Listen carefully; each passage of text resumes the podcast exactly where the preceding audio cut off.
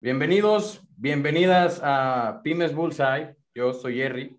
Y en esta ocasión, Pymes Bullseye se va internacional. Nos vamos hasta Gringolandia. Nos vamos a Miami Chico, Miami Chica. Estamos con Elizabeth, quien es parte de este mundo conocido como el mundo neni. Y también estamos también en, en este rollo del maquillaje. Elizabeth, ¿cómo estás? ¿Cómo te trata el día? ¿Qué nos cuentas?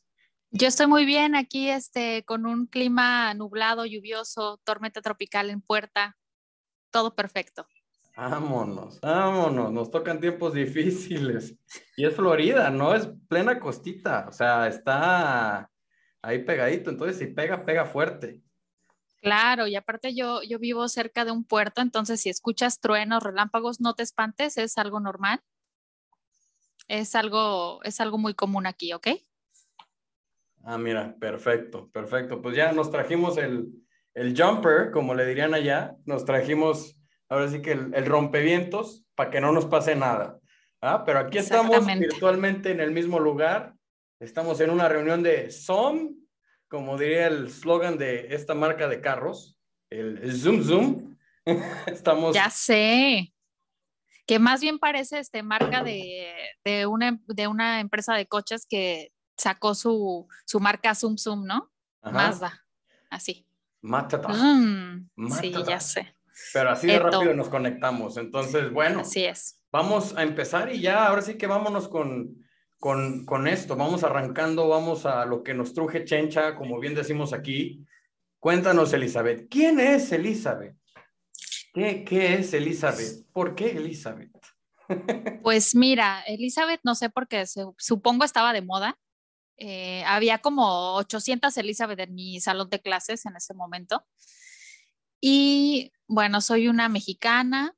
Me gusta, no me gusta ese término de soy abogada, la verdad es que me identifico más con el término de soy un payaso ninja, o sea, te protejo mientras te hago reír. Como, diría Franco Escamilla, un helicóptero Apache. Exactamente. Entonces, este, soy abogada corporativa. Eh, me especialicé más por el tema de las empresas y por temas de relaciones personales. Me vine a vivir a Miami. Y pues nada, ya tengo casi cuatro años radicando aquí. Ha sido un camino difícil laboralmente porque el tema de leyes es muy doméstico, quiere decir que es muy local, entonces, eh, pues la verdad no he querido pasar por este tema del bar, y luego tuve un hijo y todo se complicó, ya sabes, las bendiciones. Entonces, pues, pues nada, estoy aquí a sus órdenes, marchantita, señora bonita. Excelente, excelente. Pues ahí lo tienen, señoras bonitas, señoras preciosas, señoras que les gusta el chisme, porque hablando de chisme, es otro de los proyectos de los que traes, Elizabeth. O sea, también como, como nosotros aquí, este es un podcast, tú tienes otro podcast precisamente para la señora bonita, para la señora que nos escucha, para la señora que le gusta el chisme y que le gusta escuchar más personas, pues con un tema de conversación y puede ser que hasta un punto de vista muy similar al de, al de ella, ¿no? Claro, para echar chismecito rico, para trapear a gusto, para... Nunca has lavado mejor tu baño que cuando escuchas nuestro podcast. Y estás ahí carcajeándote. Ándale. Ya, ¿cuál, Ángeles Azules ni qué? Ocho cuartos. Ya tenemos el podcastito donde ya puedes estar escuchando. Hay cualquier, cualquier tema, pues, de, de opinión, de interés. Porque a final de cuentas es, es, es esta esta manera de, ver las cosas ya desde un punto de vista, pues vamos, no, no tan científico, ¿no? Es pues chacoteo, chismerío normal, tranquilo, que siempre se disfruta, ¿no? Claro, y yo creo que eh, mucha gente pensaría que fue un tema de pandemia, pero la verdad es que estaba muy bien pensado. Tengo uno de, los iniciadores del podcast de Cosas de Señoras, eh, él y yo siempre echábamos chismecito rico, ¿no? Porque él en México, yo en Miami, entonces cuando yo me ponía a trapear, eh, le, marcaba y entonces echábamos un chisme rico y un día dijimos, esto deberíamos de hacerlo un podcast, ¿no? Entonces, este, tenemos muy buenas referencias. Eh, a, la verdad ha tenido bastante éxito, no lo esperábamos. y creo que la gente se, ha identificado con todas estas cosas tan superficiales que vivimos día a día, todas las señoras, porque pues, ¿quién no hace cosas de señoras, no? Claro, claro, no, y hasta cuando uno se independiza, uno como hombre, pues vamos, o sea, también lo vive, ¿no? Ya esta parte de, yo recuerdo mucho cuando estaba empezando a vivir solo, cuando compras una lavadora y dices, ay, mi primer gasto de señora, ¿no? Mi, primer, mi primer gasto, mi primer gusto, hasta eso. Este, y pues ya te, te, te identificas hasta cierto punto, hasta cierta medida, ya es algo que es muy, como se diría en inglés, muy relatable, ¿no? Y, y pues bueno, ahí son tres puntos de vista totalmente distintos. Eh, ahí tenemos, tuvimos justamente la semana pasada de invitado a Omar, que también es parte de, del podcast de, de, Cosas de Señoras. Eh, y pues bueno, o sea, ¿qué, ¿qué, más, qué más decir? Pero antes de, meternos ya más de lleno a todo este, de este rollo del podcasteo, llegamos a Florida, ¿qué es lo que hacemos? cómo nos trata toda esta cultura diferente, porque como bien lo mencionas, Florida es un estado de, vamos, Estados Unidos de América, que es muy independiente, que se trata de independizar en muchas cuestiones de los demás estados, que parte cada estado es muy diferente, muy independiente y a la vez forman parte de una unión americana. No es tanto como aquí como México, que ya puede decirse que un poco más de cohesión, ¿no? ¿Cómo, cómo te trató? ¿Cómo, cómo decidimos emprender? ¿Cómo es nuestro proceso allá desde que entramos hasta ahorita los cuatro años que ya llevamos allá? Pues mira, la verdad, como bien lo dices, Florida es, es una ciudad multicultural, pero sobre todo con una gran diversidad latina. Hay muchos cubanos, hay muchos venezolanos, muchos colombianos, ecuatorianos, nicaragüenses. Hay muy pocos mexicanos, la verdad. Eh, entonces aquí de pronto te sientes, hay lugares como la calle 8 o este, esta parte cubana que de pronto te sientes en Veracruz y en México, ¿no? Hasta que te asaltan y luego ya dices, ok, no, no estoy en México, ¿no? O un poco sí, no sé. Y para mí, en mi caso, mi profesión, no sé si lo sepa la audiencia, pero la carrera de abogados y doctores necesita una certificación en cada país. Entonces, eh, para mí al principio no me estresé tanto porque mis planes estaba hacer una pausa en mi carrera para tener un bebé. Tuve un bebé, pero en el momento de buscar esta oportunidad laboral me encontré en una situación muy difícil porque entonces eh, empecé a aplicar como paralegal, que es asistente de legal, pero para paralegal estaba sobrecalificada, pero tampoco me podían contratar como abogada, ¿no? Entonces de pronto eh, bueno, en el podcast también lo, lo, conté que entré a trabajar a una escuela primaria y la verdad es que ganaba muy poco. Entonces, eh, ganaba más del, de, la verdad es que tengo que aceptar que tomaron en cuenta mis certificaciones, mi maestría en el extranjero, el hecho de que yo hablara inglés y, y me pagaron un poquito más del mínimo, pero aún así ganaba muy poco.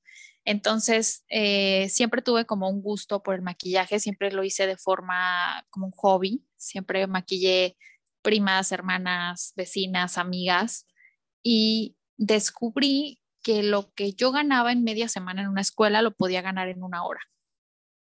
Entonces fue ahí cuando tomé la decisión de, ok, bueno, me voy a aventar a esto, porque aparte me, me encanta, ¿no? Me gusta y, pues nada, ahí empezó y entonces descubrí otro nicho que no sabía que yo tenía, que eran las ventas. empecé a investigar, soy una, de verdad, me encanta leer, entonces me comí libros sobre maquillaje, sobre skincare y empecé a vender. Empecé, la verdad, en México y descubrí que hay mucha ignorancia y mucho desconocimiento y hay un área de oportunidad acerca de, de la belleza, ¿no? Entonces, de pronto, ahí encontré una necesidad y un nicho y pues nada, empecé eh, vendiendo productos de skincare, me aproveché que, que, bueno, que yo vivo en Miami, que podía llevar muchos productos que no conocen en México y, y pues de una forma subsidiar mi educación, porque estudiar maquillaje en México o en cualquier lado, bueno, en Estados Unidos ni se diga, es demasiado. Y lo que más me, creo que me gustó fue que pude combinar el derecho con el maquillaje porque tuve que investigar qué tipo de certificaciones necesitaba en Florida que en realidad Florida es un estado que ya no te pide una licencia para ser artista en maquillaje. Y luego, por la necesidad de que conocí, empecé a conocer mucha gente, entonces empecé a asesorar legalmente a muchas que estaban en mi gremio. Entonces esto se volvió otra línea de negocio.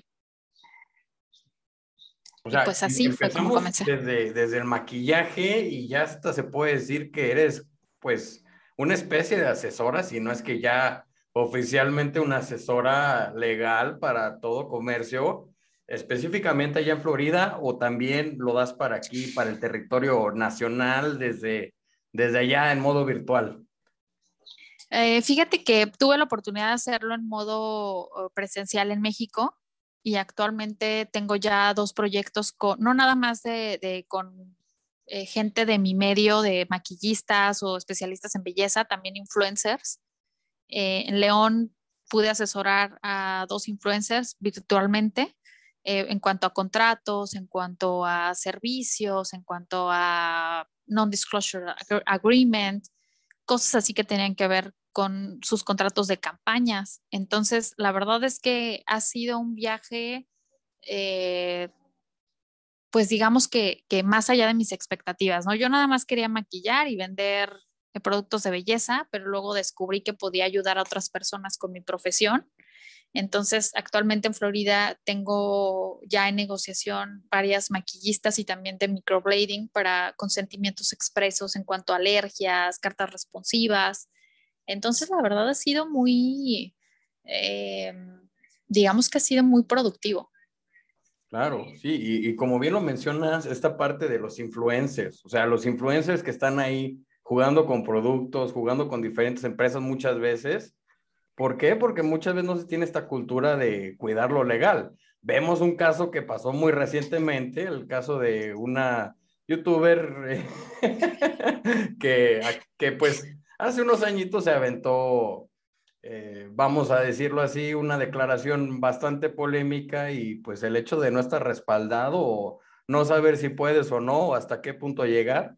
Ahí están las repercusiones el día de hoy, ¿no? Lo platicábamos fuera de, de micrófonos, lo platicábamos chismeando en la semana y, y vaya que todo, todo es importante ahorita, mucho, mucho el tema legal, más cuando ya todo este enfoque eh, pues, mediático, si así se lo puede llamar a los influencers, que está teniendo cada vez más y más y más y más, se, exponenció ahorita con la pandemia. Y pues bueno, nada más ahí como que hacer el recalque, ¿no? Pero ¿cómo has visto que es el proceso, por ejemplo, con tus clientes, si así le podemos llamar a, a los influencers con los que estás trabajando? ¿Cómo has visto que es su proceso de, ay, oye, y hasta ahorita me doy cuenta que esto es lo que me tengo que fijar en un contrato. Hasta ahorita me doy cuenta de esta cláusula chiquita que puede ser un 80-20, como también otro caso de otros youtubers hace unos años que les pasó de que su representante les, les hizo el teje y el maneje, ¿no? ¿Cómo has visto todo este proceso? O sea, ellos que creen ellas que creen al principio y cómo ves que, que están transformando su, su, canal o su manera de, de hablar las cosas o no. Eh, voy a hablar en específico de dos con las que trabajé en León que, que trabajan con grandes campañas de servicios de productos de belleza que literalmente no tenían idea de que ellas podían proteger su imagen y que podían protegerse de, de pagar daños y perjuicios si una marca no llegaba al nivel que la marca quería. Entonces, creo que hay muchísima más responsabilidad, inclusive con las maquillistas. Te comento que actualmente en México no hay una regulación, por ejemplo, contra la difamación comercial, ¿no? Que la difamación comercial es que, por ejemplo, yo como clienta fui a tu lugar de servicio y no quedé conforme, porque nada más no quedé conforme, ¿no? Porque yo quería verme como Halle Berry, pero me veo como Yalitza Aparicio. ¿sabes? Entonces yo em, empiezo a quemarte en grupos, en redes sociales y digo, es que Jerry hace el peor maquillaje, no quede como Hal Berry. Y entonces eso se llama difamación comercial. En España ya está regulado, en Alemania ya está regulado, en México no está regulado. Entonces, hay muchas maquillistas, hay muchas influencers que han perdido campo de trabajo por esta situación de difamación comercial y entonces yo les dije, bueno, vamos a hacer un instrumento que es una carta responsiva, a la que, en la que a través de eso los clientes, por ejemplo, eh, se comprometen y se obligan a que no pueden hacer esas cosas, ¿sabes? O sea, que tú estás consciente de que tú no tienes la cara de un artista. No puedes pedir la cara de Belinda, o sea, que, el maquillaje de Belinda, porque no se te va a ver nunca igual, ¿no? Entonces, claro, es, como si llegara el longe moco y llegara a una estética ponerse Botox y dijera, quiero parecer David Beckham. Pues no, mira, David Beckham tiene años de trabajo arduo, igual y años que le invirtió también a cirugía. No sé si esté cirugiado o no, don't quote me on this, pero a la mera hora que le digan, pues así quedaste, no, pues no, tampoco se trata claro. de... ¿Y cómo se, cómo, o sea, tú como pyme, tú como mi pyme, ¿cómo te puedes proteger en contra de eso? O sea, porque seguramente va a haber alguien que vaya a querer estafarte diciéndote, ¿sabes qué? Es que no me cumpliste y ahora me regresas el dinero. A ver, pero espérate, es que tú querías algo que no se puede. No me importa, si no, te difamo. Y como mencionas, al, al, hecho de que no esté regulado, lo, lo preocupante que es para todas las empresas, ya sea un restaurante que acaba de abrir, ya sea una persona que está abriendo su, su vamos, su estética, su, su, su, brand, su brand, su marca de maquillaje. Están empezando con ese rollo y lo difícil que puede ser un cliente prepotente y lo difícil que puede ser en el sentido de que también puede ser que ese mismo cliente eh, eh, prepotente pueda de cierta manera ser una especie de influencer con su grupo social, que, que hay mucha, mucha de esa gente, ¿no? También que tienen muchos contactos y que se dedican a eso, ¿no? A, difamar cosas si no les cumplen lo que ellos quieren, ¿no? Entonces, muy importante, como mencionas este tema de protegerte, aunque sea con un papelito, igual y está notariado, igual y no está notariado, pero ya tienes la documentación de que ahí estuvo, ahí está su firma tú estás protegido, protegida, ¿no? O, incluso cosas que no son tu responsabilidad, ¿no? Por ejemplo, en el microblading y esas cosas, o en el maquillaje. Yo, yo tengo mis términos y condiciones que, en las que te digo que si tú no me avisaste que tenías una condición médica de la piel y te hace una reacción a algún producto, pues yo no voy a tener esa responsabilidad, ¿sabes? Yo no voy a tener la responsabilidad del daño pero creo que todavía en México, en Estados Unidos no he tenido, no he tenido tanto ese regateo, ¿sabes? De que, ay, de hecho les encanta la idea cuando, cuando me dicen, claro, yo lo necesito y cuánto me cobras y qué haces, pero en México todavía les cuesta un poquito más de trabajo invertir en esa parte legal. No lo ven como una inversión que los va a salvar de demandas, de difamaciones, de un cliente difícil, porque cuando tú le avisas a un cliente, le, le das unos términos y condiciones y le das un contrato a leer y le dices, hey, si tienes diabetes, este, alguna condición dermatológica, acné, eh, tiroides, bla, bla, bla, tienes que estar consciente que tal vez no quede el maquillaje como a ti te guste o el microblading como a ti te guste, ¿no? Entonces, estás consciente, vas a firmar. ¿Ok? Pero si tú no te respaldas con eso y después tienes al cliente ahí molestándote para siempre, pero es un gasto que no quieren hacer. Desafortunadamente en México no tenemos la, cultura legal. Aquí en Estados Unidos es, porque, es diferente porque te tienes que proteger de muchas demandas, porque aquí sí funciona el sistema legal. ¿No? ¿Entiende? Y si es algo en lo que le inviertes. Yo no tengo ningún problema con ninguna maquillista, cuando yo le he comentado esto, me dicen, claro, y dime cuánto cuesta y en este momento, pero en México es como, ¿y por qué tan caro? ¿Y por qué?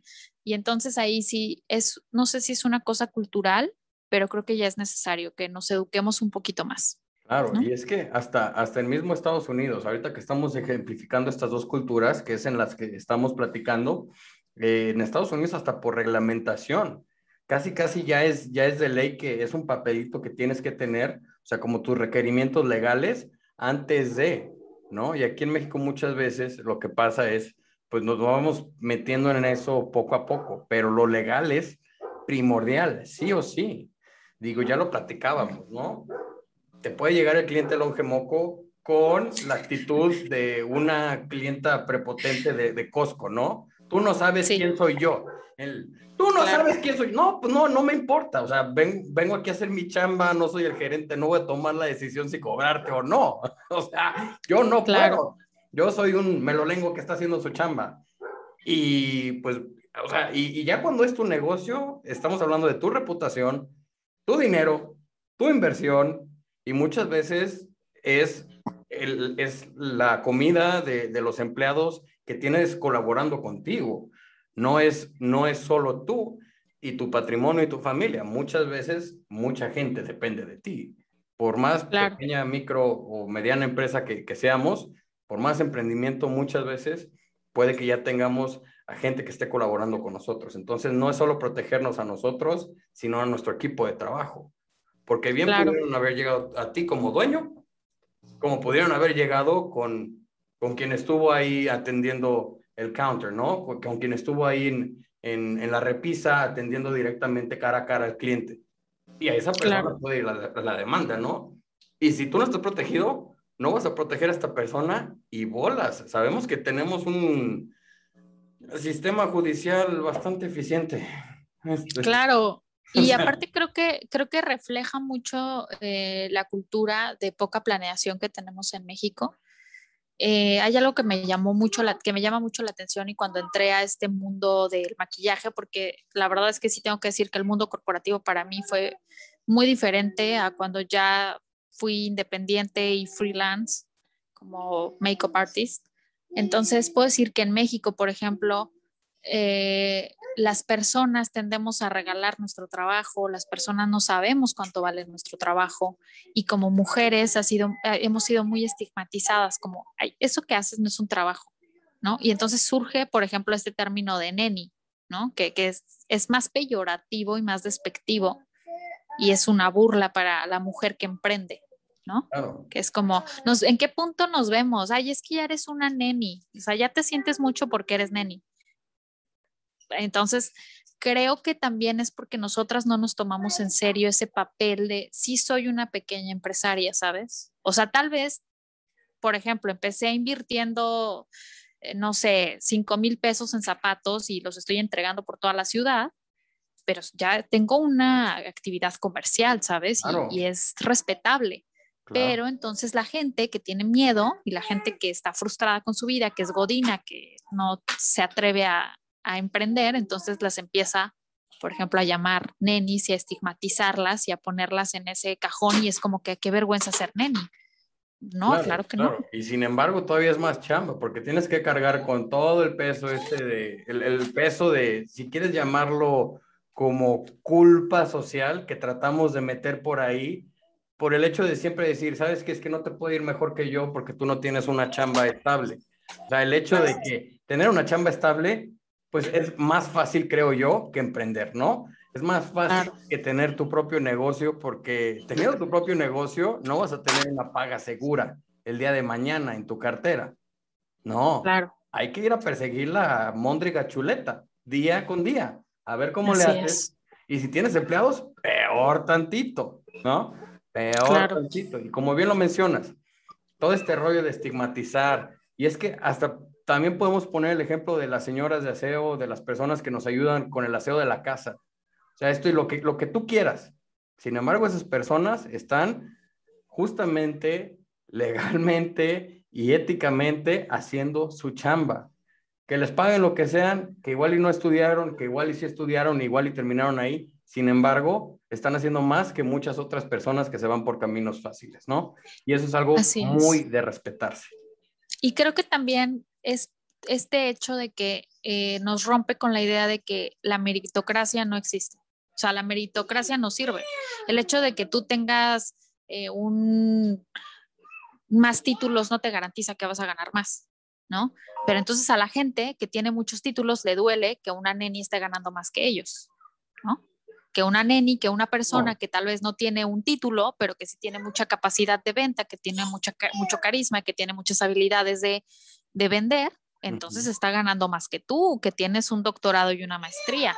Y entonces ese es el momento de decir, ay, les vamos a aventar el SAT a las nenis, ¿no? Porque están ahí como no están reguladas y no sé qué. Y creo que la verdad, como tú bien lo dices, es algo para aplaudirse. No es fácil asumir tantos riesgos de todos los tipos, legales, como patrón, eh, el hecho de, pero también creo que todo esto surge de una necesidad, ¿no? De una necesidad. Como mujer te puedo decir que eh, cuando pertenecía al mundo corporativo, para mí sí me debatí entre quiero ser exitosa, pero también quiero tener una familia. Pero no puedo tener las dos cosas, ¿sabes? Y conocí gerentes en mi último trabajo en el que estuve, creo que fue el más significativo para mí, que fue una manufacturera de, de autos. En ese trabajo recuerdo que conocí a la gerente de finanzas y ella tenía 55 años y nunca pudo ser mamá porque siempre le dio prioridad a su carrera. Esa es una realidad en México.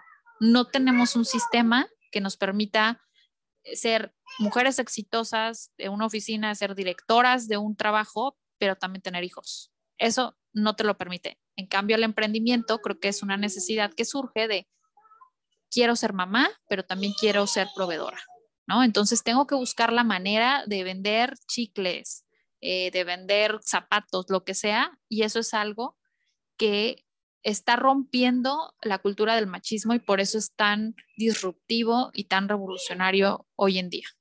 Sí, claro, o sea, y, y el hecho de ser neni o ser no neni o ser microempresario, que estás allá afuera, ponte la medalla, créetela, porque no es fácil. Es muy fácil decir, ¿sabes qué? Yo gané 5 millones de pesos estafando gente. Ajá, qué fácil. Eso cualquiera lo puede hacer. Pero ahora sí que con tu sangre, sudor y lágrimas, llegar a subsistir y todavía poder decir, ¿sabes qué? Tengo para esto y más. Qué padre, te lo has ganado, pero te ha costado uno y un millón de lágrimas, una y un millón de gotas de sudor, una y un millón de, de, de litros de sangre ahí, ¿no? En el campo de la batalla. Y como bien lo mencionas, o sea, el hecho de tener un papelito no significa que vas a salir y ya vas a ser gerente y ya vas a tener todas las aptitudes necesarias. Es cuestión No le digas eso a un chico tech. Acuérdate que un chico tech. Claro. o sea, sale con esa actitud. Muchos, muchos. O sea, no podemos generalizar, obviamente, pero sí podemos decir que la mayoría de muchas escuelas de paga salen con esa idea, ¿no? Y yo ya voy a ser gerente porque fue en la mejor escuela. Me acuerdo de una plática que tuve con un gran amigo. Eh, me, me, preguntaba ahí frente de sus hijas, a ver, ¿tú qué crees que sea mejor, la escuela o el alumno? Le digo, ninguno de los dos. es que ninguno de los dos. Tus experiencias te van a ir forjando, pero la cosa es que tú quieras ir aprendiendo. Lo que yo siempre he recomendado es, trabaja y estudia a la vez, porque eso te va a dar disciplina, eso te va a dar conocimiento, vas a afianzar lo que estás aprendiendo con lo que estás viendo en tu, en tu zona laboral. Aunque sea cosas totalmente distintas, mínimo vas a poder forjar la disciplina.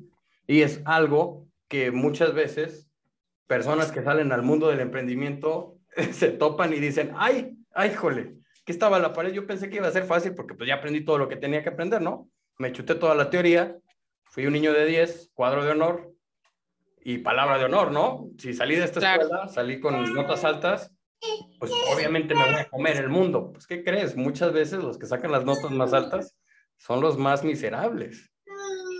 Y, y, ahí es donde entra la inteligencia emocional, tu personalidad, claro. tu temperamento, ¿no? ¿Qué tan resistente eres a la frustración? ¿Qué tan humilde eres? ¿Qué eh, vas a poder subir, bajar, aguantar vara? Y entonces ahí es donde creo, yo a veces me siento en el emprendimiento y tal vez algunos de mis, de mis colegas o emprendedores o inclusive abogados que decidieron ser freelance, se van a identificar. Eh, yo me siento muchas veces, no sé si has visto la película eh, Gravity con Sandra Bullock. Y... Fíjate que, que la empecé a ver pero son tantos silencios que me incomodaron a mí personalmente. Bueno, bueno, bueno, hay, hay, una escena, sí, sí, sí, eso es como muy de, de niñas, ¿no? Es como okay. muy emocional, pero bueno. Okay. Hay una escena con Sandra Bullock donde ella ya no puede sobre, o sea, ya se va a morir, ¿sabes? Ya no, ya no hay comida, ya no se está quedando sin oxígeno. Y entonces en ese momento que se está muriendo dice, en este momento tengo que aplicar todo lo que sé desde que tengo cinco años. Entonces, a veces, cuando tú estás en esta labor de venta de lo que sea, de zapatos, de, chicles, dices, o sea, tengo que hacerme valer de todo lo que he aprendido en toda la vida, desde, mi, desde la escuela, universidad, mi experiencia con la gente. O sea, necesito saber leer la gente, ¿no? Y creo que eso es algo que los, los emprendedores empiezan como a desarrollar esas habilidades que normalmente la gente normal no tiene, ¿sabes? Entonces, sí creo que, que en esta cuestión de la experiencia, que, que el emprendimiento es muy empírico, creo que también es una cuestión de miedo. La gente tiene miedo a emprender, la gente tiene miedo a quedarse sin esa seguridad económica, monetaria, porque capitalismo, pero eh, siento que una vez que cruzas la línea del miedo, te reinventas. Para mí, el emprendimiento en Estados Unidos ha sido cuestión de reinventarme. Si soy honesta, yo en algún momento, mi sueño más grande había sido ser directora legal de una empresa de belleza, de L'Oreal o algo así. Pero estando aquí en Estados Unidos, me forcé a decir, no puedo ser abogada. ¿Qué voy a hacer? Me voy a quedar aquí, me voy a poner a llorar. Y luego dije, ¿y qué tal que yo un día voy a hacer la competencia de L'Oreal? O sea, yo nada más quería ser la directora legal de L'Oreal, ¿verdad? Pero qué tal que un día, no sé, yo hago mi propia marca de maquillaje y ya soy su competencia, ¿no? Claro, claro. Y, es que así pues y es que así se empieza, ¿no? Y como bien lo mencionas, es cuestión de reinventarte. Y yo creo que ahorita muchas de las empresas que, que les tocó cerrar las puertas por esta pandemia, por no decir palabras más rimbombantes, eh, les va a tocar reinventarse, ¿no? ¿Sabes qué? Ya esto, pero el día de mañana que quieras buscar una chambita acá y allá, no vas a tener la oportunidad de abrir todas tus destrezas, todas tus habilidades, todas tus capacidades, como lo es ya emprendiendo, ¿no? Porque emprendiendo es que ahora sí te encuentras con el santo espejo y dices, ok, este soy yo, bueno, este es quien yo quiero, quien yo creo, pero ya ves en el espejo que aquí tienes un barrito, que aquí la nariz pues está un poco más alta que, la, que, la que el otro lado, etc., etc. Y son cuestiones que tienes que perfeccionar o ayudar a alguien que puede hacerlo mejor que tú o no, pero alguien que te pueda ayudar, ¿no? Y es... O que, o que es una cuestión de resistencia, ¿no? Que no toda la gente tiene esa capacidad de frustración y de resistir. O sea, aquí estamos resistiendo, ¿sabes? O sea, tienes que estar eh, como luchando contra la competencia. Yo, algo que me encantó de un maquillista que escuché, que fue, maquillar bien no es suficiente. O sea, es algo impactante. O sea, maquillar bien, si tú piensas que es suficiente, no lo es, ¿eh? O sea, necesitas aparte ser rápido, necesitas aparte ser higiénico, necesitas aparte ser puntual, necesitas ser el mejor. Y creo que eso no se aplica nada más en el maquillaje. Actualmente la sociedad te exige inmediatez en todo, en servicios. En, por eso Amazon ha sido tan exitoso, porque al día siguiente te llega tu paquete cuando lo pediste. Y la gente no ha entendido que sí necesitamos reinventarnos, sí necesitamos capacitarnos, sí necesitamos especializarnos. A mí me, me sorprende cuando entré al mundo del maquillaje que encontré a tanta gente talentosa que primero vendía su trabajo por nada y luego que podrían ser lo más exitosos, lo más eh, profesionales, pero eran súper impuntuales. Pero eran súper sucios y entonces ahí fue donde dices, yo no quiero ser esa persona. Si somos lo que hacemos, tenemos que hacerlo mejor, ¿no? Entonces creo que actualmente estamos en, tenemos grandes posibilidades con las redes sociales, tenemos grandes posibilidades de emprender. Cualquier persona puede emprender, cualquier persona puede abrir un canal de YouTube como tú y yo y podemos empezar a hacer un podcast, cualquier persona. Que resistas, que te mantengas, que mantengas esa audiencia, que tengas el tiempo, porque se puede decir fácil, ay, claro, yo siempre voy a tener ganas de hablar de mi vida, claro, yo siempre voy a tener ganas de, de contar chistes, claro que no. Yo he grabado millones de veces con situaciones personales muy difíciles y he grabado y me he puesto una máscara y he puesto mi mejor sonrisa. Y la gente no lo sabe. Allá me siento como, como artista, ¿no? Así. de, de, show must go on, ¿no? Sí, sí, ándale, lo, dijo bien Freddie Mercury, aparte de, eh, oh", dijo, sí, show must go on, ¿no? O sea, ah, exactamente. De sus, de sus, frases más icónicas.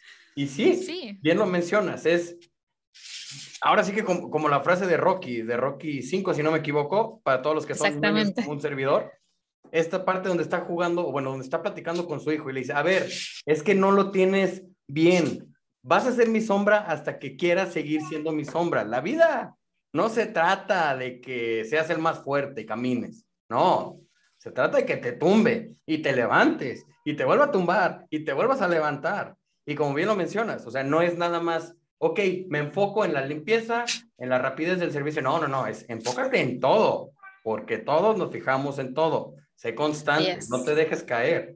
Que también habrá mucha gente que prefiere la comodidad de un trabajo y va a estar feliz en el lugar en el que está, recibiendo sus 5 mil pesos al, no voy a decir 50 mil pesos porque luego me van a tachar de, del gobernador de Nuevo León. Ya sé. Pero bueno, por decir algo, sus 500 pesos semanales, ¿no? Sus 100 pesos semanales, si quieres. Y así están a gusto, porque con eso tienen para pagarse la, la chela, su antena de Sky y chido, ¿no? Pero habrá gente que ahora sí que, como diría el presidente que tenemos, somos aspiracionistas, ¿no? Y, ni modo. Los aspiracionistas son los que hacen que gire la economía, hacen que se muevan las empresas, generan empleos, ta, ta, ta, ta, ta, ya lo hablábamos. El PIB de México, en su mayoría, es por micro, pequeñas y medianas empresas. Y somos los que más atributamos. Y somos también a la par de los empleados los que más impuestos pagamos. Entonces, es parte de la intención de este canal, ¿no? Abrirles el espacio a ustedes, porque muchas veces se abre, se habla de este par, esta parte de las empresas multimillonarias, cuánto generan, ta, ta, ta. Sí, pero ya están sistematizadas, no les tocan los trancazos, ya no les toca tanto la mugre, ya no les toca tanto empaparse con todo lo que hay allá afuera, ¿no? Y todo el rechazo. Y ponemos un ejemplo muy simple, a, las personas comerciantes, por ejemplo, ahí en, en Facebook, ¿no? La clásica parte esta donde vendo carro, color rojo, año tal, precio tal, eh, estos detallitos, estética 9, bla, bla, bla. Comentarios. Precio, precio, precio. ¿Qué color? ¿No lo tienes en amarillo? Esto. Lo otro dices. No sabemos leer. Aprendamos a leer, muchachos, muchachas. Es algo tan simple. Aprendamos a tratar de culturalizarnos. Si no te gusta leer un libro, hay mucho contenido en YouTube Igual y no la mayoría va a ser eh, educativo, pero lo hay. Hay conferencias que se llaman bueno, hay mil y recursos que podemos utilizar, ¿no? Y además tocaste un punto muy importante que creo que aplica no nada más al maquillaje o al, a lo que yo estoy emprendiendo, sino a todo, en todo sentido. Hay un cuento que si me permites me, contarlo, de verdad me encantó para saber dónde invertir, ¿no? Que era una, había una vez una empresa de energía nuclear que era la generadora de energía nuclear de toda la ciudad y entonces tenía 500 ingenieros a su cargo y entonces un día descubrieron que estaban generando menos energía nuclear de lo, de lo normal. Entonces lo que pasó fue que todos los ingenieros de la empresa empezaron, empezaron a ver y nadie encontraba la solución y nadie encontraba la solución y ahora tú y ahora yo y pasaron meses y seguían generando menos energía nuclear de la necesaria. Entonces un día deciden llamar al experto, ¿no? Y el experto llega y les dice, a ver tú fulano de tal, párate aquí, pon una tacha, pon una X aquí.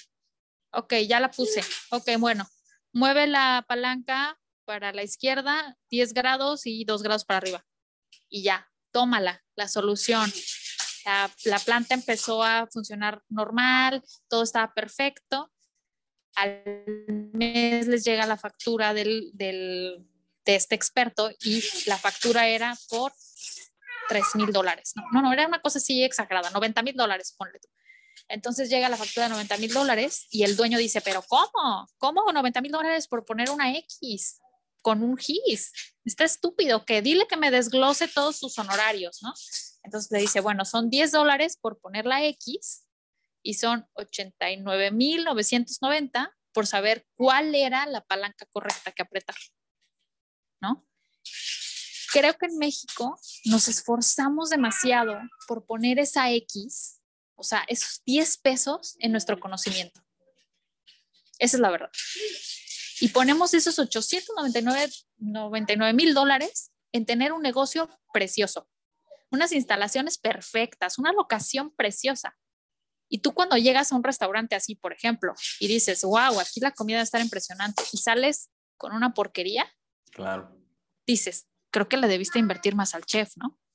Pero vas a unos tacos bien sabrosos, que, que te cuestan igual y caro, y igual el lugar está horrible, pero donde tú sabes que vas a comer sabroso, entonces creo que los mexicanos y en general los emprendedores deberíamos de saber dónde poner nuestra X y dónde poner nuestro expertise, dónde poner y creo que a la gente no le gusta pagar por el conocimiento, no le gusta pagar en recursos legales, no le gusta pagar en, estrategias comerciales, no le gusta capacitarse. Y entonces tienes a 50 maquillistas, por ejemplo, en mi gremio, que cobran 250 pesos en maquillaje, ¿no? Pero, por ejemplo, si yo llego y te digo, no, yo te cobro mil pesos, no, pero es que está muy caro, sí, pero no te van a hacer lo que te hace la de 250 porque yo tomé 50 cursos, me capacité, estudié, leí libros y aparte me capacité con los mejores y pagué cursos de 50 mil pesos para poderte maquillar como de revista. Y siento que, eso, siento que eso es lo que pasa con el mexicano, que quiere vivir de las apariencias, pero primero tienes que ser para poder aparentar. Y estamos al revés, queremos primero aparentar y luego ser. Y entonces dices, ay, es que puse esta, este, puse este restaurante y no me funcionó. Oye, pero ¿qué tal el chef? No, pues cocinaba irregular, pero el lugar estaba precioso. No sé, tal vez primero debiste invertir en un buen chef, ¿no? Sí, sí, y, ahora sí que también va a depender mucho, mucho de, las, de los consumidores, ¿no? Van a haber muchos consumidores que no necesariamente van porque les guste comer. Digo, eh, bueno, un servidor, sí, a, mí me encanta comer y, pues bueno, yo sí tengo un paladarcito para, pues por ejemplo, los cortes de carne, ¿no? Y por ejemplo, voy a un lugar precioso y ahora sí que me pasa el caso que bien mencionas, este rollo de voy a un lugar que está hermoso un diseño de interiores que dices, ah, no puede ser posible, por no ponerlo con otras palabras. Oye, y el menú así bien mamador, el menú, así como de, de, chicharrón en su cama con un pellizco, con un pellizco de salsa. Y una nalgadita para que se fuera bien a dormir, ¿no? o sea, dices, ¿qué, ¿qué, nombre es este? Pero luego ves el precio y dices, ok, va, ha de ser un buen corte, está bien, dejo mi quincena aquí. Te traen el corte y es un cuadrito de 2 por 2 centímetros con tres gotitas de salsa. Lo pruebas y aparte de que el corte está chiquitito, súper chirris, tamaño pulgarcín, dices, ¿qué onda? Me supo a carne de... Sí, todo chicloso, ¿no? Sí, ajá, o sea, a carne hashtag, carne slash eh, chicle, ¿no? Dices, y ni siquiera lo pedí a término medio, o sea, lo pedí tres cuartos, lo pedí, este, bueno, pues ya full cocción, ¿no? Pero me traen esto por el precio. O sea, sí, lugar muy bonito y todo. Pues, ¿qué crees? Ah, y aparte, agrégale que el servicio lento, como no consumías mucho, pues ni te pelaban los meseros, etc, etc, etc, que igual y son políticas del restaurante, pues dices, no, nunca vuelvo. Y, es cuando dices, como bien lo mencionas, prefiero ir a un lugar que aunque sea que está en la calle, sé que me va a encantar lo que voy a comer, ¿no? Claro, porque como bien te lo dije, su X está en el mobiliario. Citas sencillas del, ni, sillas tiene, ¿no? O sea, es el piso, ¿no? Pero ellos le invirtieron a una buena carne, a una buena salsa. Ellos se quebraron la cabeza para saber cuál era la mejor cocción de esa carne. Entonces, siento que sí, eso me gustaría como, digo, si le sirve a alguien que nos está escuchando, que empieza a emprender o que está como en el mismo camino que yo, esto es de mucho estudiar, o sea, creo que cualquier, cualquier emprendedurismo tenemos la obligación de estudiar, tenemos la obligación de meternos de lleno, de empaparnos, de saber cuál es nuestro estilo, qué es lo que podemos ofrecer, cuáles son nuestros límites. Créeme que yo cuando empecé a maquillar, porque yo pensé que ya maquillaba muy bonito, uy, yo me sentía, ya cuando estudié y que vi que era muy difícil saber dónde poner el rubor, que toda la vida me lo puse mal hasta ahora, de verdad entendí por qué hay tanta gente que cobra tan caro, de verdad entendí por qué es tan difícil entrar a este mundo, pero también fue un reto para mí personal de, bueno, de estudiar en las noches, de estudiar en las madrugadas, de leer, de, capacitarme, de... Y creo que todos tenemos esa obligación con lo que hagamos, ya sea que estés dentro del emprendedurismo o no. O sea, es tu obligación hacerlo mejor con lo que tienes en donde estés. Claro, y si no, te gusta, ve buscando opciones. Es que es así de simple. También podemos tomar este rol de, ¿sabes qué? Ya me llevo tantos años en tal empresa y no me van a ascender. Pues muchas veces no depende del tiempo que estés en la empresa. Muchas veces depende de favoritismos, muchas veces depende de algunas otras cosas que igual y no tienes, pero si en realidad quieres tal puesto, pues desarrollaste para tal. Igual y no se da esa posición en esa empresa, pero si eres una persona que vas a estar en empresas, te puede dar la, la, oportunidad otra empresa totalmente distinta. Y no está nada mal, no está mal, ¿no?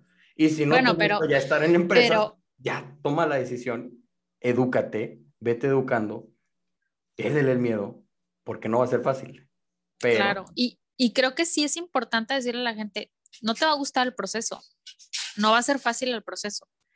Yo cuando, cuando, bueno, por ejemplo, cuando mi sueño era ser abogada y ser abogada corporativa y empecé a tocar puertas en el mundo corporativo fue, necesitas tener una maestría en inglés para ser diferente. Ya hay 50 mil abogados en México, como por qué te tendría que contratar a ti, a ti en específico. Y después te voy a decir que cuando ya aprendí bien inglés y cuando hice una maestría en inglés y cuando tuve una competencia, yo estaba compitiendo con señores que tenían 50 años, que tenían mucho conocimiento, pero no sabían inglés. Claro. ¿No? Entonces, ¿qué es lo que te hace diferente como emprendedor? ¿Qué es lo que te hace? ¿Cuál es tu capacidad? ¿Qué es lo que le vas a dar el plus a la gente? O sea, siento que ya nos conformamos tanto de, y también nos, nos resignamos tanto de que, ay, hay mucha competencia. sí, pero ¿por qué tienen que regresar contigo? ¿Qué les vas a dar tú? ¿El trato, el servicio, todo en conjunto? pero para eso tienes que estudiar, tienes que sacrificarte, tienes que sacrificar a tu familia, tienes que invertirle dinero, tienes que invertirle tiempo. Entonces, creo que sí, eh, creo que sí es algo que si eres una persona que te gustan los retos, que no tienes miedo, que no tienes miedo inclusive a las etiquetas sociales, a mí en lo particular cuando empecé con esto, toda la gente empezó a cuestionarme, ¿no? Porque saben que me encanta el derecho, soy una apasionada forever del derecho. Y era como, pero ¿por qué estás haciendo esto? Tienes una carrera.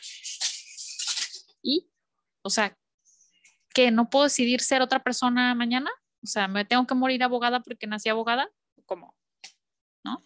Y creo que cuando pierdes ese miedo y, trasciendes eso y entonces ves que la gente lo que haces le hace feliz y que tú también lo estás disfrutando, Creo que ese es el punto. Para mí lo más satisfactorio de mi camino hasta ahora ha sido conocer gente maravillosa que jamás me imaginé conocer. O sea, he maquillado abogadas, periodistas, eh, personas que trabajan en el consulado, personas que jamás me imaginé que jamás les hubiera conocido de a pie, ¿sabes? Y que he compartido muchas cosas con ellas que digo, ay, qué padre lo que estoy haciendo ahora.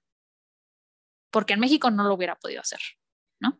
Claro. No, y aparte, deja tú, deja tú el, conocerlas. O sea, el chismecito rico que te llevas, claro. O sea, te llevas unas conversaciones donde muchas veces es un, ala, no sabía eso, ¿no? Por ejemplo, nosotros, ahorita nos estamos llevando toda la perspectiva de, de los comerciantes que están allá afuera, ¿no? El, el, el, esta persona, esta figura donde igual y hasta por Facebook, por donde tú quieras, pero todo lo que se vive, ¿no? O sea, el, grit, como se, se diría en, en, en, inglés, ¿no? Toda esta parte de ir y formando todo este músculo emprendedor, porque de cierta manera un servidor así lo, lo, lo ubica, es un músculo de, de, los emprendedores, de los empresarios, que vas forjando, ¿no? Te vas forjando este músculo donde ya incluye ventas, donde ya incluye administración, donde incluye muchas cosas englobadas y puede ser en una sola persona, puede ser en una microempresa, en una eh, mediana empresa, ¿no? Puede ser en una pequeña empresa, pero vas forjando ese músculo. Y mucho miedo tenemos los mexicanos, ¿no? Mucho miedo tenemos a, híjole, ¿qué me van a decir si llego y les ofrezco este producto? Es que no me gusta vender, porque pensamos que a la hora de, de vender, nos vamos a ver como ese vendedor de carros, de que cómprame, cómprame, cómprame, cómprame, y no queremos eso. Sin embargo, hay que saber ofrecer el producto y más que ofrecer el producto es vender nuestra idea y por sí solo se vende el producto. Se vende Pero si tú estás convencido de tu idea. Claro. Porque si tú no estás convencido de tu idea, nadie te la va a comprar. Bien lo Pero si yo llego convencida contigo y te digo, Jerry, por favor, cómprame este mazapán. Es que no sabes qué mazapán tan maravilloso.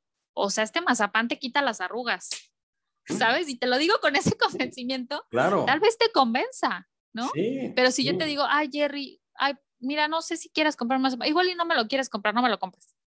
No, o sí, sea, creo que, creo que también se trata, algo que también me gustó de otra maquillista que escuché fue, necesitas una salud emocional muy buena para saber cuánto vale tu trabajo y cuánto vale tu producto. Claro. Es algo que nadie te lo dice, nadie te dice, ve a terapia, date tu valor. Puedes conocer a la gente más exitosa y más talentosa, pero si no se sabe vender, o sea, no sirve de nada. Pero déjame te digo algo, Elizabeth. Si, si no ganas dos millones, es tu culpa. No tienes la mentalidad tiburón. No, no es el sistema, ¿no? Ay, qué malo. Fuchicaca. ¡Fuchicaca! No. Sí, no, no, no. No, me encantaría, me encantaría que fuera un tema de meritocracia, ¿no? De que con Claro. tanto esfuerzo y no sé qué, pero son muchos factores. Claro. Es capacítate, haz conexiones, relaciónate, Es- eh, sea abierto, sea una persona abierta, sea una Sí. persona flexible, ¿sabes? A mí, Claro. a mí de pronto me tocó, por ejemplo, cuando empecé a maquillar y a practicar en León, ir a maquillar a, a zonas donde no pasaba Dios, ¿sabes? Pero era mi necesidad de, yo necesito practicar. Entonces, esto es ahorita, ahorita tengo esto. Sí. Y la gente a veces no quiere salir de esa zona de confort y es, o sea, como yo, o sea, como yo, a mí me van a decir neni, no, si me tienen que decir neni, que me digan. O sea, yo tengo un sueño y lo tengo que perseguir y tengo que hacerlo, ¿no? Entonces creo que Neni sí y a es mucha honra, ¿no? Neni y a mucha honra. exactamente. Me ha costado. ¿Y dónde te entrego? y me pongo la medalla muy bien, órale. Sí, ¿dónde te entrego? Ándale, ahí está mi medalla y te la retaco en la cara. Exactamente. ¿Dónde te Pero entrego? mira, cuando me gane mis 200 dólares en una hora, cállate los hocico. ¿no? Claro, O sea, claro, no es lo que vas a ganar A ver, en un tú. día, ¿no? A O ver, sea, hazlos tú, exactamente. Ajá. ¿no? Y creo que eso es lo que le- les falta a las mujeres, empoderarse y decir, sí, sí, soy neni y qué, y estoy haciendo esto porque lo necesito, porque estoy ambiciosa, porque soy aspiracionista, ¿sabes? Porque no me quiero quedar en mi casa dependiendo de un hombre. O Claro. porque no me quiero quedar en mi, o porque no quiero estar en una fábrica ganando 500 pesos a la semana. Esa Sí. es la realidad en México. Sí, La gente porque- está ganando 500 pesos a la semana y entonces si tú vendes zapatos y si tienes una aspiración más grande, puedes empezar a ganar a 3 mil, 10 mil pesos y entonces la gente empieza, ay, claro, es que ya te sientes una neni. Pues sí, ¿no? sí, y qué bueno que te sientes una neni. ¿Sabes qué? A ver, sí, soy una neni, pero tú me puedes apoyar. Cómprame, güey. Órale, cómprame, cómprame, cómprame, ¿no? Me dices neni, Dame ya, a ver, cómprame, cómprame, ya sé. me ve a distribuir, ve casa por casa, ve a entregar, ¿no? A ver, peleate con el cliente Así, difícil. Peleate con el cliente Oye, difícil. déjame decirte que yo una vez tuve una clienta muy difícil, de las experiencias malas de Neni. Yo una vez tuve una clienta que la maquillé muy precioso y al final yo la veía enojada, ¿sabes? Molesta. Y yo decía, pero ¿por qué? Si está preciosa, no es por nada, pero ya había como hecho todo y me dice, ¿sabes qué? Es que me maquillaste muy morena. Y yo, es tu color. O sea, sí, sí te lo hice con el cuello, o sea, sí, es tu color, ¿no? Entonces, Es que yo tuve quería la operación de Michael Jackson, oye. que- no, es que yo quería- siempre quería me maquillo más blanca. Sí, literal así. Y es que yo siempre me maquillo dos tonos más blanca. Entonces dije, wow, esto es una cuestión cultural, ¿sabes? Le dije, ¿sabes qué? Discúlpame, la desmaquillé y la, y la dejé como un pambazo, pero eso la hacía feliz. Entonces ahí es cuando dices, a ver, tú lidia con este pambazo. O sea, explícale o dile, no te puedo poner la trompa roja porque ya tienes la trompa muy grande, se te va a ver todavía más grande. Claro, Pero y si así la a quieres, te la pongo. O sea, digo, si quieres verte como Platanito Show, si te quieres ver como, como un payasito, pues adelante, ¿no? Pero digo, ese consejo viene de tu maquillista y una maquillista estudiada, obviamente sabe qué te va, qué no te va. Claro. por, por más que yo O lidia- quisiera, por o lidia ejemplo, con la gente. Sí, o sea, ¿sabes qué? Yo quisiera ser Idiris Elba, ¿no? Este, este No, pues morenazo no. de fuego, así todo troncha, troncha todo y, pues, ¿qué quieres? No tengo ese color de piel, no, por más que quiera. No, no, no lo tengo. No, Es- esta parte de que también sí tenemos que aprender que no es eh, el cliente no siempre tiene la razón, esa es una realidad. Claro. ¿No? Pero tú tienes que aprender a, trabajar en ti misma y decir, yo sé que no la tiene, pero necesito el trabajo. y necesito que se vaya contenta, con su boca roja. Sí. ¿Sabes? porque ella se siente cómoda. Sí, sí. Y otra cosa es también muy importante, el hecho de que el cliente no tenga siempre la razón, no significa que nosotros tenemos el derecho de decirle, no, estás mal, estás mal, estás mal, estás mal, estás mal, estás mal. No. Sin embargo, si, si se trata de hacer como esta labor de más o menos educar, si no se dejan, ok, está bien, eso es lo que quieres, eso es lo que te doy, como bien lo mencionas, ¿no? Tampoco me, me voy a pelear contigo, pues está bien, eso es lo que quieres, chido, pero sí. mínimo hice la labor de, de, tratar de educarse porque la persona que tiene estas calificaciones es un servidor, es una servidora, en tu caso, ¿no? Claro. Y por eso estás aquí. Por eso. Y lo mismo, y lo mismo me pasaba con las empresas, ¿eh? O sea, cuando era abogada era pelear con ellos de, pero ¿por qué necesito tratar mis datos personales? Y yo, porque te van a multar. Pero ¿y qué tiene que me multen? Sí, pero no, no quieres que te cierren la empresa porque no guardas bien tus contratos, entiéndelo. ¿sabes? Entonces, pero bueno, siento que es parte, es parte de, la verdad es que me he divertido también muchísimo. Eh, ha sido un proceso muy, muy padre que he podido combinar. A veces me llevo a mi hijo, este, a la gente le encanta luego eh, como verlo ahí, que también le gusta. Eh, le encanta que a veces les doy algún consejo, algún tip, así de, mira, no te maquilles así los ojos, te queda mejor esta crema, y, me encanta como dar ese plus, ¿sabes? Que la gente se vaya feliz, que, que, esté contenta y creo que eso es algo que, que todos los emprendedores en algún momento tenemos, que necesitamos, tenemos esa necesidad de sentir algo más que un trabajo de oficina, ¿no? Claro, digo, por algo se emprende, ¿no? O sea, se emprende por no ser el clásico Godín, por decir algo. Digo, también puede ser un emprendedor que salió de, del área de producción, por así ponerlo, ¿no?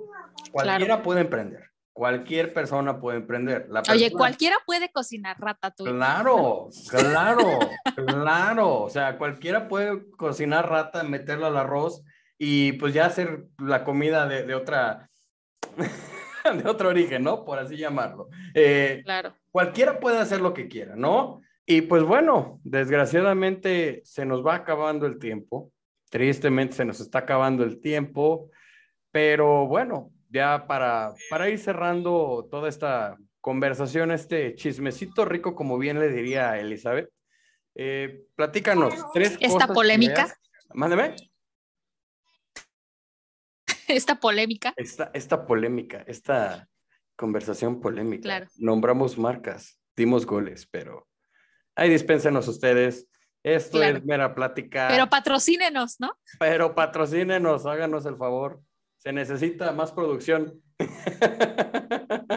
Lo hacemos desde la comodidad de nuestros hogares, pero nos gustaría tener un estudio para, para producir mejor el contenido y para que se armen los viajecitos aquí y allá, ¿no? Pero bueno, ya en otras eh, pláticas, en otros temas, ya para ir ahora sí que armando el, el cuello de la botella. Elizabeth, cuéntanos tres cosas que veas que se dificultan para las empresas en tu nicho, para las comerciantes, para las emprendedoras y bueno, los emprendedores también en general que están vendiendo productos allá en, Facebook y qué es lo que tú ves como área de mejora ahí. Uno, yo creo que es el pensamiento de escasez. Eh, psicológicamente y psiquiátricamente está comprobado que una persona que eh, nunca ha tenido como tanto dinero, de pronto lo tiene, no sabe qué hacer con él y entonces él se gasta más de lo que se invierte y es lo que yo veo en mi nicho que las maquillistas gastan y gastan y gastan, invierten, invierten, invierten o gastan en ellas personalmente, no saben dividir los gastos personales de los de la empresa, ¿no? Entonces eso las lleva al punto de quiebre. Eh, creo que hace falta este es un gran reto, la educación financiera. Eh, otro reto al que nos enfrentamos y que me encantaría que, las mujeres se empoderaran, no nada más las de mi nicho, las, cualquier mujer, cualquier neni que esté emprendiendo, y es que se informen. Hay muchísimos subsidios, hay muchísimos fideicomisos que apoyan a la mujer. Actualmente, en, por ejemplo, en el estado de Guanajuato, que yo soy de León, entonces estoy informada acerca de cuánto es el dinero que normalmente se recauda para León. Todos estos fideicomisos, alrededor de 100 millones de pesos que son para programas de emprendedoras de mujeres, se pierden porque nadie los, nadie los libera, porque nadie los sabe, eh, digamos, eh, promover. Todas estas empresas, inclusive en algún momento en León estuve viendo algún proyecto de a nivel de compra-venta de paneles solares y simplemente tenías que hacer un, un, proyecto ejecutivo de cuál era tu proyecto para tu empresa para poder obtener paneles solares uh, con un interés bancario mínimo. O sea, estamos hablando del 5%, que no te lo da un banco más que el gobierno, y todo eso se perdía cada año porque nadie lo promovía. Entonces, como mujer emprendedora, realmente si estás en México, muévete. O sea, investiga cuáles son los fideicomisos, cuáles son las ayudas que están dando, cuáles son los préstamos. No tengas miedo a pedir un préstamo. No es tan difícil como tú te imaginas.